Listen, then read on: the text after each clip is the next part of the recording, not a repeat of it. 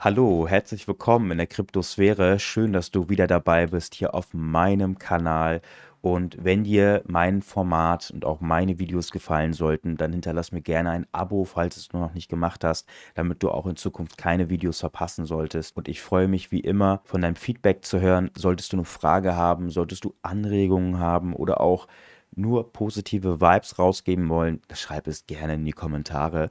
In diesem Video wird es um meine Geschichte gehen, wie ich eigentlich zu Kryptowährungen gefunden habe. Und es wird auch um meine Learnings gehen, meine Erfahrung, die ich gemacht habe, meine Lösungsansätze. Ja, ich bin auch gescheitert und da möchte ich dir einmal aufzeigen, worin ich gescheitert bin und wie ich mich von meiner Gier leiten lassen habe, letztlich aber auch durch, ich sage mal, harte Ereignisse von einem Paper Hand zu einem Diamond Hand geworden bin und diese Erfahrung mir auf dem Wege sehr, sehr viel Input beschert hat, sehr viele Erfahrungswerte beschert hat. Und ich möchte, weil ich einfach weiß, dass viele in meiner Community auch überaus neu in der Kryptosphäre unterwegs sind, möchte ich dir einfach meine Erfahrungswerte, die ich gemacht habe, die aufzeigen, Tipps, die an die Hand geben, damit du einfach von meinen Erfahrungen, von meinen Fehlern lernen kannst, denn ich bin ein Mensch. Woher soll man wissen, ob man auf dem richtigen Weg ist, wenn man keine Fehler macht? Ganz einfache Logik.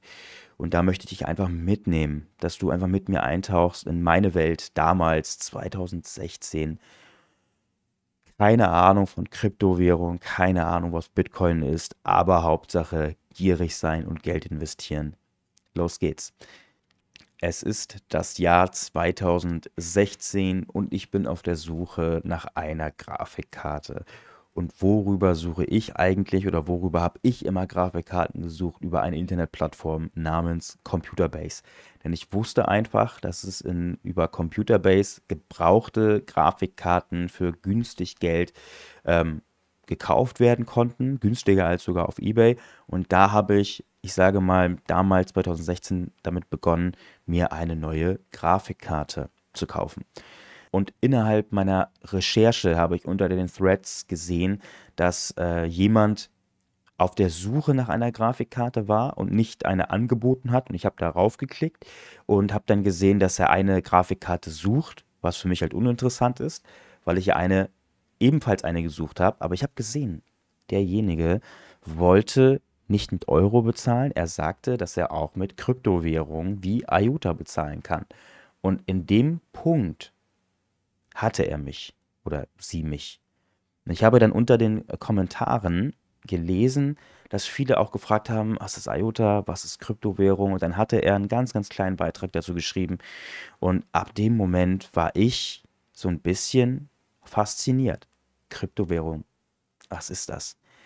Währung, klar, verstehe ich, aber Krypto, hat das wirklich was mit äh, Krypto-Verschlüsselung zu tun? Hat das was mit Dechiffrieren und Chiffre zu tun? Und ähm, insgesamt war auch so dieses Verschlüsselungsthematik für mich ja auch immer eine interessante Sache mit Dekodierung, mit der Enigma zum Beispiel, war immer für mich, äh, hat mich immer gecatcht.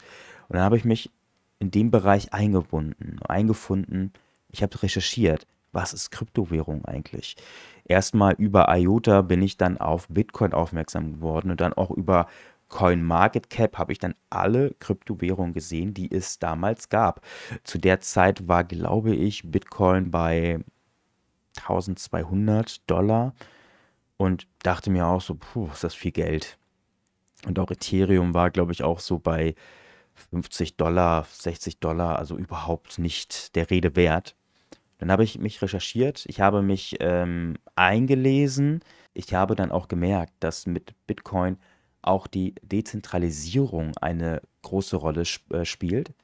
Und ich habe dann auch gemerkt, dass es 21 Millionen von Bitcoins limitiert sind und es gibt was, was nicht Konsensus nennt mit den Minern und all das ähm, hat mich so ein bisschen gecatcht in dem Bereich. Ich habe mich recherchiert und ähm, das, das, das Ding ist, ich habe auch in Literatur recherchiert in Bezug auf die Geldtheorie, weil viele, viele davon gesprochen haben, dass Bitcoin das neue Geld sein wird, die neue Währung und den Euro und auch den Dollar ablösen wird. Und dann dachte ich mir, okay, dem kann ich nicht so ganz Glauben schenken. Deswegen habe ich auch in Bezug auf die Geldtheorie auch recherchiert, um einfach zu schauen, ähm, weil die Ökonomen, die über hunderte von Jahren ihre Thesen aufgestellt haben, die sich für bewahrheitet erklärt haben, die können nicht von einem auf das nächste Jahr widerlegt werden, weil etwas, was 100 Jahre lang funktioniert hat, kann nicht in kurzer Zeit geändert werden, sondern das wird eher schleichend passieren. Aber ich wollte diese These, Bitcoin ist das neue Geld, überprüfen und habe mich dann auch in Literatur in Bezug auf Geldtheorie beschäftigt. Und ich muss sagen, es gab einen Satz von Friedrich von Hayek, ähm, er ist ein Ökonom, hat, ich glaube, einen Nobelpreis oder auch mehrere, aber definitiv einen Nobelpreis. Und er hat sehr, sehr viel über Geldtheorie gesprochen. Und von ihm kam ein Satz, der mich dazu verleitet hat oder mir die, die Antwort gegeben hat, dass dem womöglich so sein kann, dass Bitcoin das neue Geld sein könnte oder auch wird.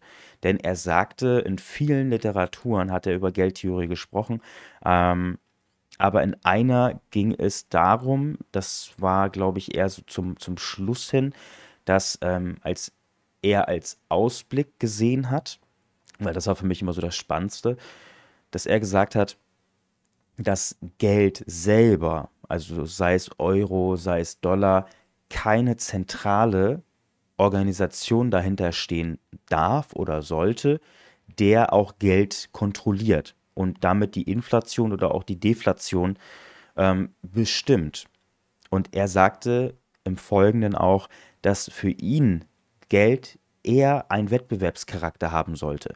Das bedeutet, es sollte mehrere Arten von Geld geben, wo Verbraucher und auch Endverbraucher selber entscheiden dürfen, welche Variante von Geld sie nutzen dürfen, um einen Wettbewerb zu schaffen untereinander in Bezug auf Geldwährung. Und Wettbewerb ist etwas sehr, sehr Gutes, dann, denn, denn mittels Wettbewerb kann, ich sage mal, schlechtes Geld und gutes Geld entstehen. Und dadurch kannst du sicher sein, dass mit einem Wettbewerbscharakter die einzelnen Geld Währungen oder Varianten alles dafür tun werden, um noch besser zu sein als ihr Wettbewerb, damit sie eben nicht untergehen. Und Wettbewerb ist etwas Schönes. Und das sagte Friedrich von Hayek vor hunderten Jahren oder 100 Jahren, keine Ahnung, also ob er ab 1800 gelebt hat oder 1900, aber mindestens 100 Jahre ähm, sagte er das. Und das war für mich dann ein Punkt, wo ich gesagt habe, wow, das äh, ist für mich die Bestätigung, dass Bitcoin womöglich oder auch Ethereum oder auch andere Kryptowährungen womöglich in diese Dimension, ich sage mal, Akzeptanz finden könnte.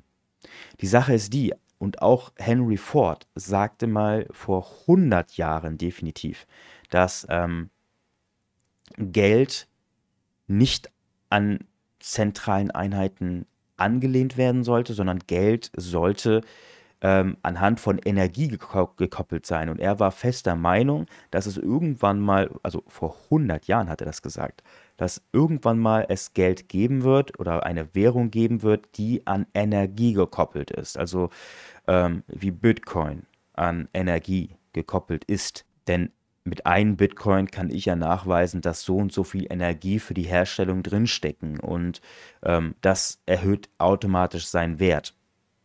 Und all das hat für mich dazu geführt, dass ich dann sage, okay, es ist für mich akzeptabel, denn der Grund, warum ich diese Recherche auch gemacht habe, war, dass eben auch sehr, sehr viele Regierungen sei es in Amerika, sei es in Deutschland, gesagt haben, Bitcoin ist schlecht, investiert da auf keinen Fall rein. Und ähm, ich wollte mein Geld nicht verlieren. Und ähm, da habe ich dann auch gesagt, ich weiß nicht, ob ich dem Glauben schenken kann. Wenn die Regierung das schon sagt, dann muss es ja eigentlich stimmen.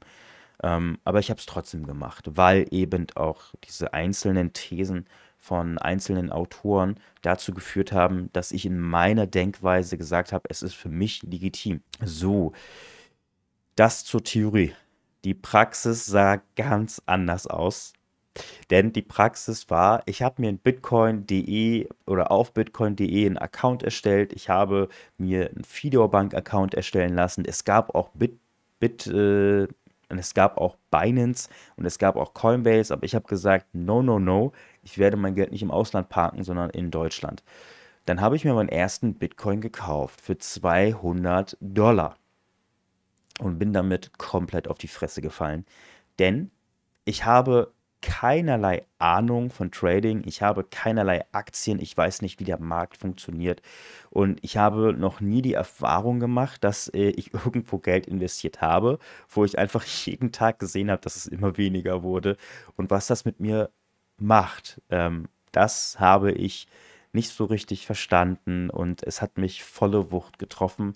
Nachdem ich investiert habe, ich habe 200 äh, Euro investiert zu einem ähm, Preis von 1400 Dollar, glaube ich. 1400 war Bitcoin wert. Und habe dann gesehen, dass mein Geld am ersten Tag immer weniger wurde. Mal 2 Euro, mal 3 Euro, mal 10 Euro. Und, und all das hat für mich eine innere Spannung eben auch herbeigeführt. Ich war sehr, sehr angespannt.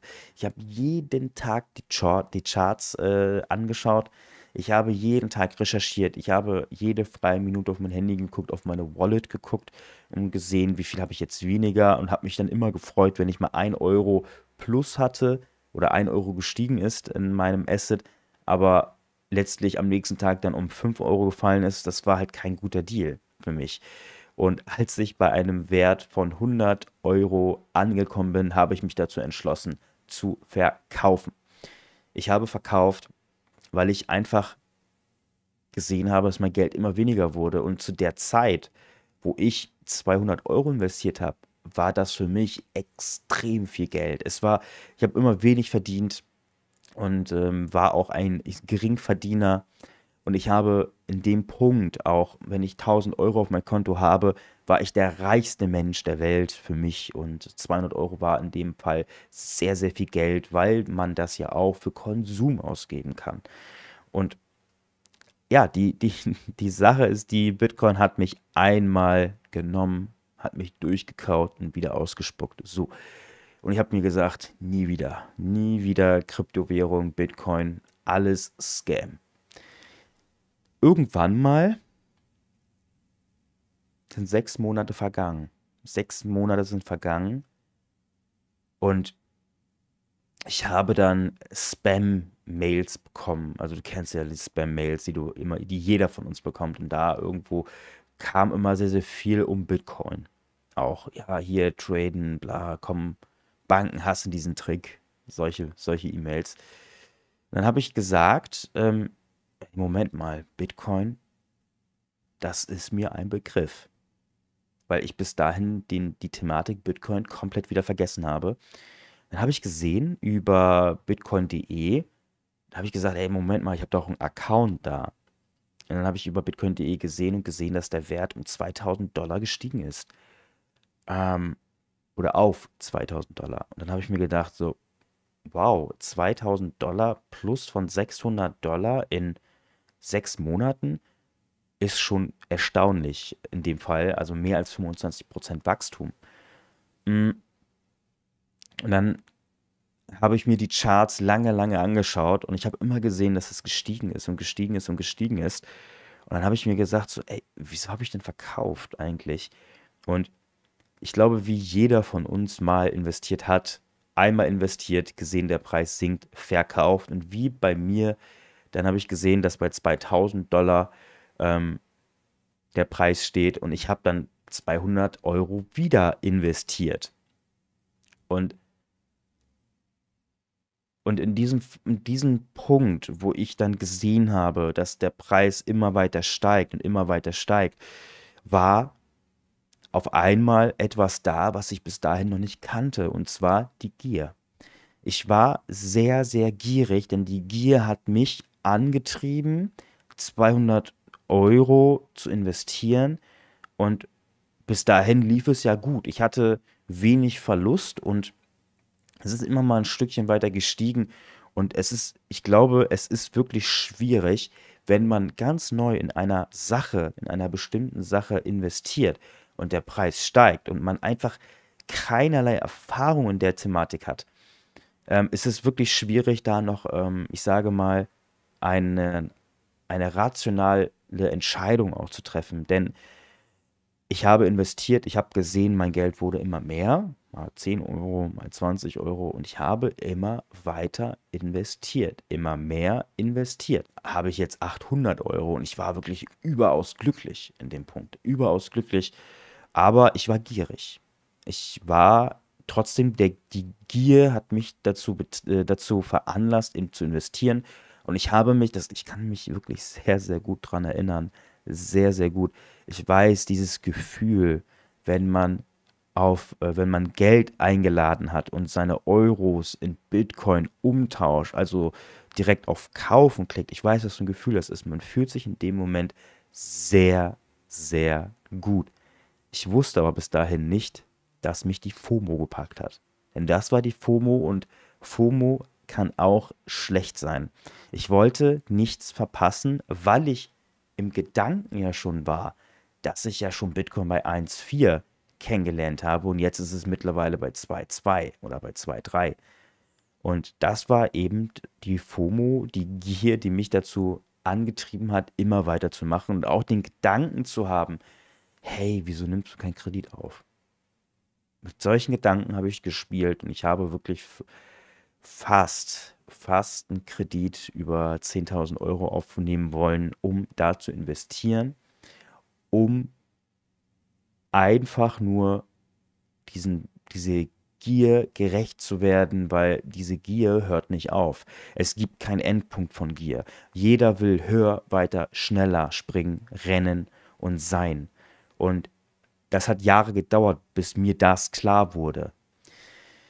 Und ich habe wirklich, wirklich mit dem Gedanken gespielt. Ich habe auch schon nach Zinsen geguckt, nach Banken geguckt und ähm, ich habe auch zu der Zeit wirklich, ich war fest davon überzeugt, dass ich einen Kredit aufnehmen werde und wir waren kurz vor einem Punkt, wo es rasant bergauf ging und somit auch ein, das Alltime high von 2017 erreicht wurde. Und all das war für mich eben auch der Punkt, wo ich sage, nee, ich kann, ich habe zu viel Angst davor, einen Kredit zu nehmen. Ich werde das nicht machen, weil was ist, wenn der Preis sinkt und ich dann auf den Raten hängen bleibe? Und ab dem Punkt, ich habe dann gesehen, dass Bitcoin von 1000 Dollar auf 2000, auf 3, 4, 5000 Dollar gestiegen ist. Und dann habe ich mir gedacht, so, oh Mann, was geht da denn ab? Ähm, ich habe, da will ich ehrlich sein, auch ähm, in dem Punkt vieles, vieles verkauft und habe dann einfach diese Gewinne auch mitgenommen, ähm, weil ich einfach in dem Moment schlau war.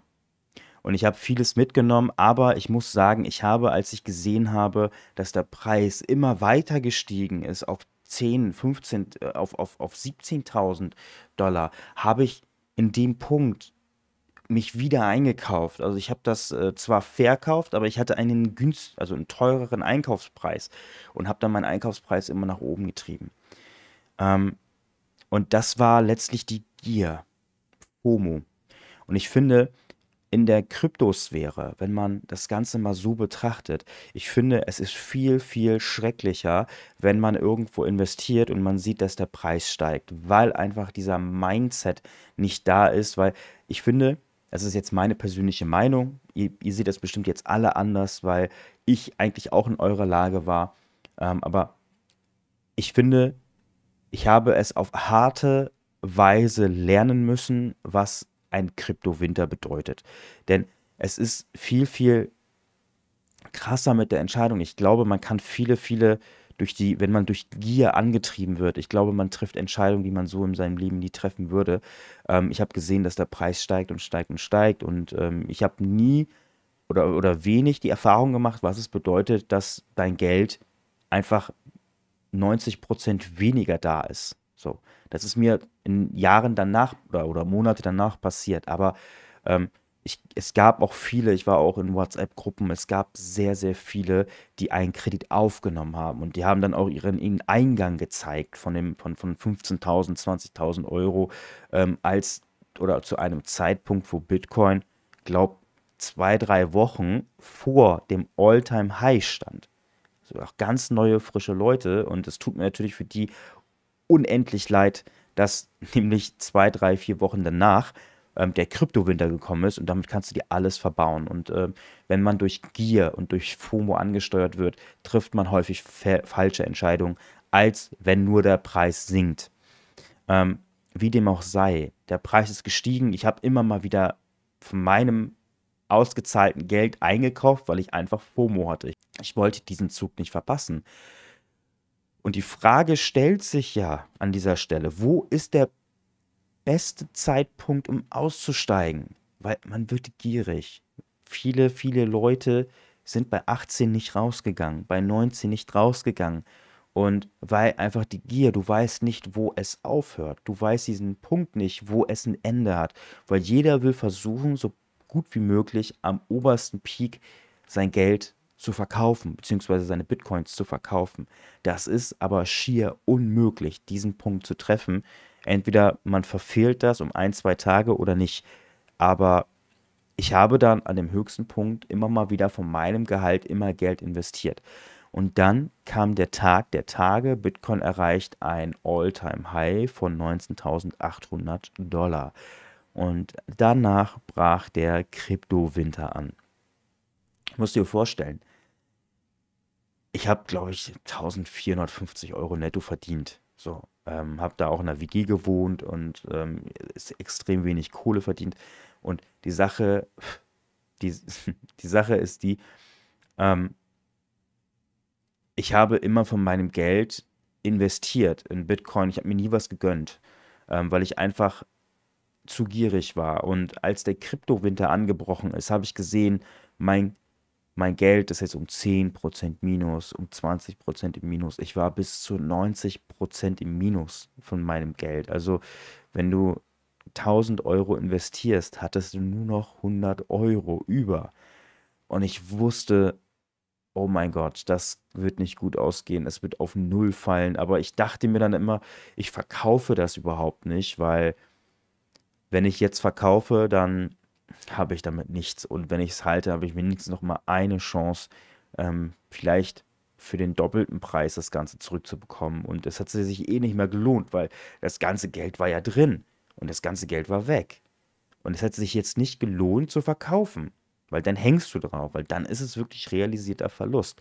Und ich habe durch, durch harte Learnings erkennen müssen, durch den Kryptowinter, dass alle Coins um 80, 90 Prozent runtergerast sind, ähm, dass es wirklich hart sein kann. Und ich habe dann irgendwann mal damit gelernt oder mich damit abgefunden, dass dieses Geld weg ist, dass Minus und Plus dazugehört. Und ich hatte dann auch irgendwann mal vielleicht 10% mehr und dann wieder 15% weniger. Und ich hatte, für mich war das einfach zu anstrengend, jeden Tag immer die Charts zu gucken, meine Wallet zu aktualisieren, mich in meine Wallet einzuloggen, zu gucken, ob alles noch da ist. Und es war mir einfach zu anstrengend.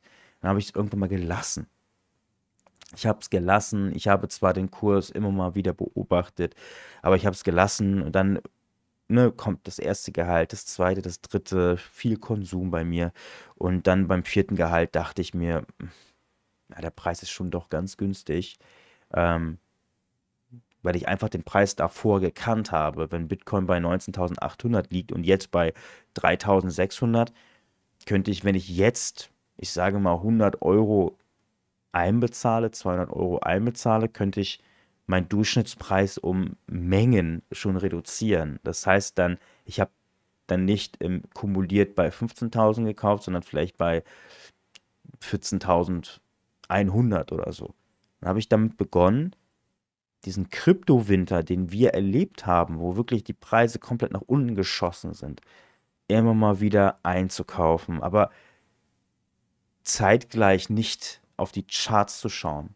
Zeitgleich nicht auf die Charts zu schauen, weil mir das einfach zu viel Stress her hervorgerufen hat. Und ich habe dann immer mal wieder eingekauft. Das war, was ich auf harter Tour lernen musste. Ähm, dass Bitcoin nach oben oder nach unten gehen kann. Und das war wirklich gewaltig. Und es ist ein manipulativer Markt. Das muss man so auch sagen. Die Bitcoin-Wale, die jetzt zu den Wahlen geworden sind, das sind, viele denken, dass es jetzt Unternehmen sind, aber zu seiner Zeit waren das keine Unternehmen, sondern irgendwelche Nerds, die einfach Bitcoin gekauft haben. 1000, 2, 3, 4, 5000 Stück auf einmal oder 10.000, wie auch immer. Ähm, und dann haben die gesehen, dass der Preis gestiegen ist und, und durch einen Sell von, von deren aus ähm, haben sie den kompletten Markt nach unten gerissen. Und das ist ein hochmanipulativer Markt in dem Fall. Jetzt, aber wir haben auch einen guten Support bekommen, Support-Level bekommen, weil einfach sehr, sehr viele Menschen jetzt in Krypto unterwegs sind. Was ich damit sagen will, ist, ähm, dass ich einfach dieses Spiel, was die anderen spielen, nicht mitspielen wollte. Ich wusste zu der Zeit, ich muss hoddeln. Ich muss jetzt mit minus 90% meines Geldes hoddeln, komme was wolle. Und wenn ich die Möglichkeit habe, nachzukaufen, dann mache ich das, um den Durchschnittspreis günstig zu halten. Aber eins stand für mich im Vordergrund. Das habe ich durch das Kryptowinter gelernt. Ich habe mich immer weiter mit Bitcoin beschäftigt. Ich habe einfach gemerkt, dass es irgendwann mal die Zukunft ist. Und das hat mir die Gewissheit gegeben, immer weiterzumachen, weiterzumachen.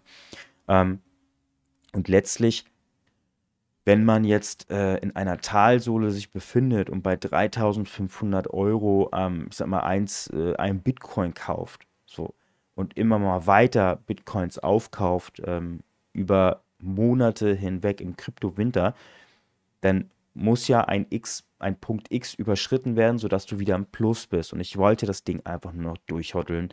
Und da habe ich aber auch gesehen im Laufe der Zeit, als dieser Krypto-Winter langsam aber sicher äh, zu einem Krypto-Frühling wird und dann auch ein Krypto-Sommer wird, habe ich einfach gesehen, dass mein Geld immer mehr wurde, dass ich quasi gesehen habe, dass ich über mein Break-Even bin. Ich habe mich tierisch gefreut, dass ich über mein Break-Even war, also den investierten Wert komplett überschritten hatte, auf Null war, also von Null auf Null.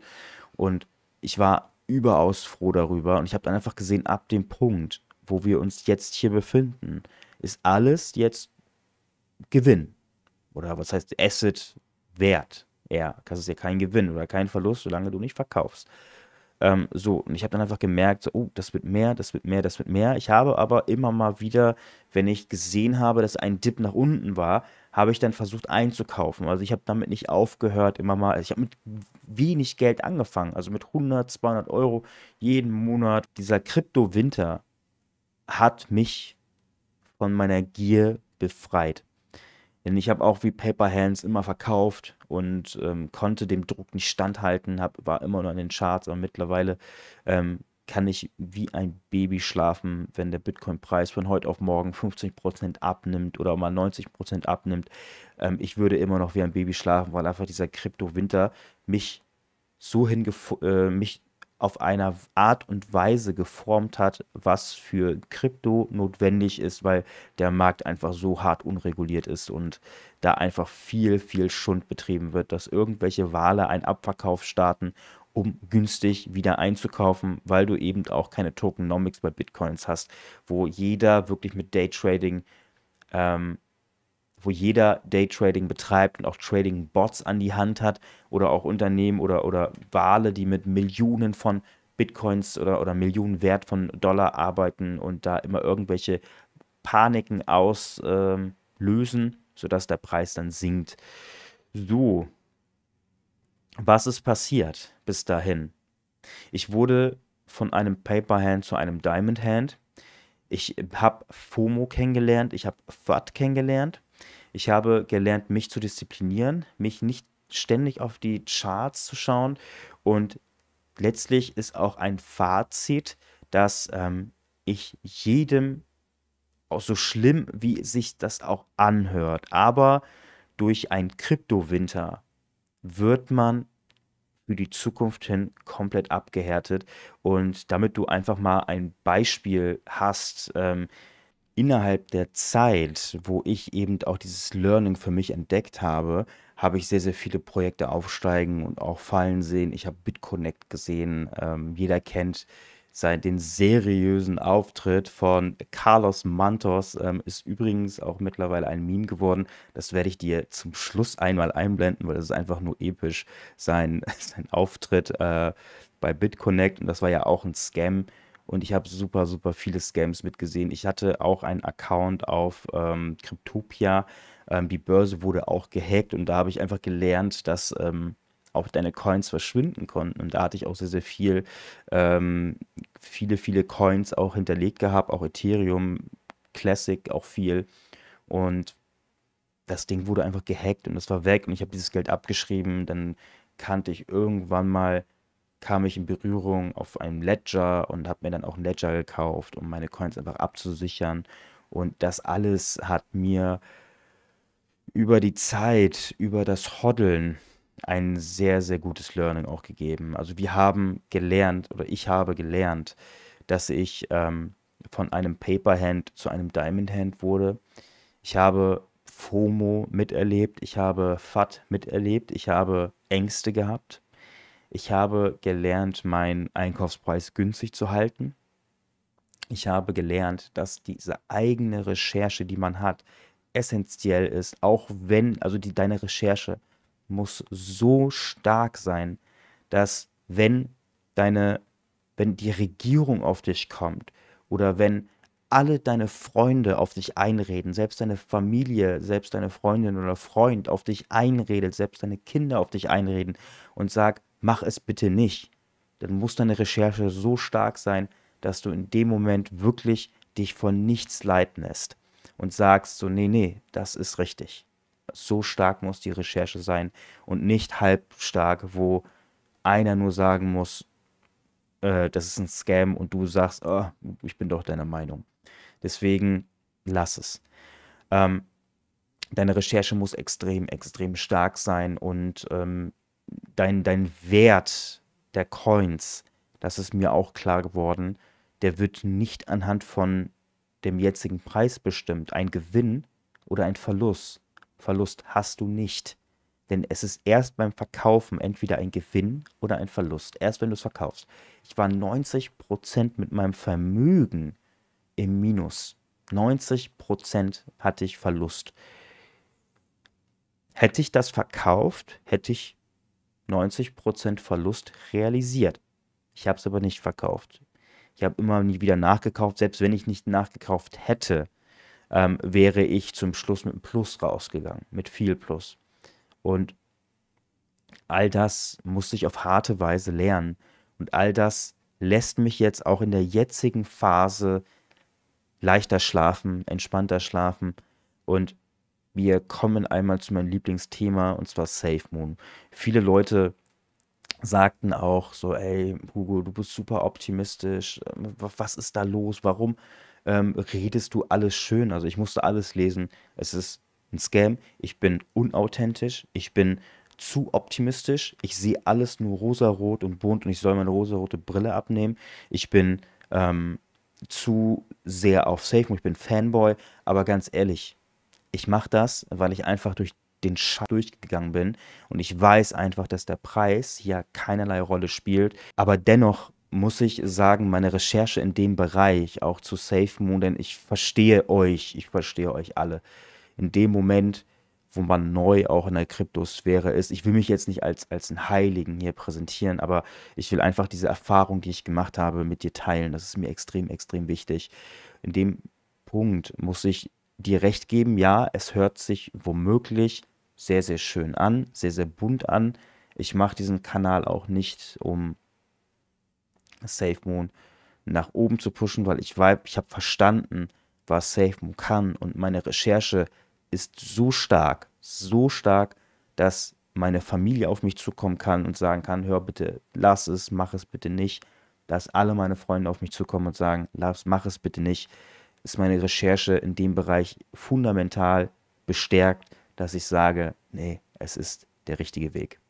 Und damit du einfach mal eine Dimension hast, ähm, weil komischerweise ähm, haben mich auch viele, viele gefragt, ähm, wo ich mit meinem Invest bei SafeMoon auch stehe. Also man kann das so sagen, dass ich unter den 1000 Wahlen bin weil ich einfach auch die Dips gekauft habe. Und das habe ich gelernt. Das ist ein Learning, was ich habe. Ich habe einfach die Dips mitgekauft ähm, und ich lasse mich von dem Preis nicht irritieren. Wenn der Preis günstig steht, dann sage ich, ich mache es. Und ich werde bis dahin auch nicht verkaufen, weil ich, seitdem ich diese, diesen ganzen Bullenmarkt über Bitcoin mitgenommen habe, habe ich zu diesem Punkt noch nicht einen Cent verkauft. Nicht einen Cent. Die ersten zwei Male habe ich 200 Euro verkauft, also mit Minus.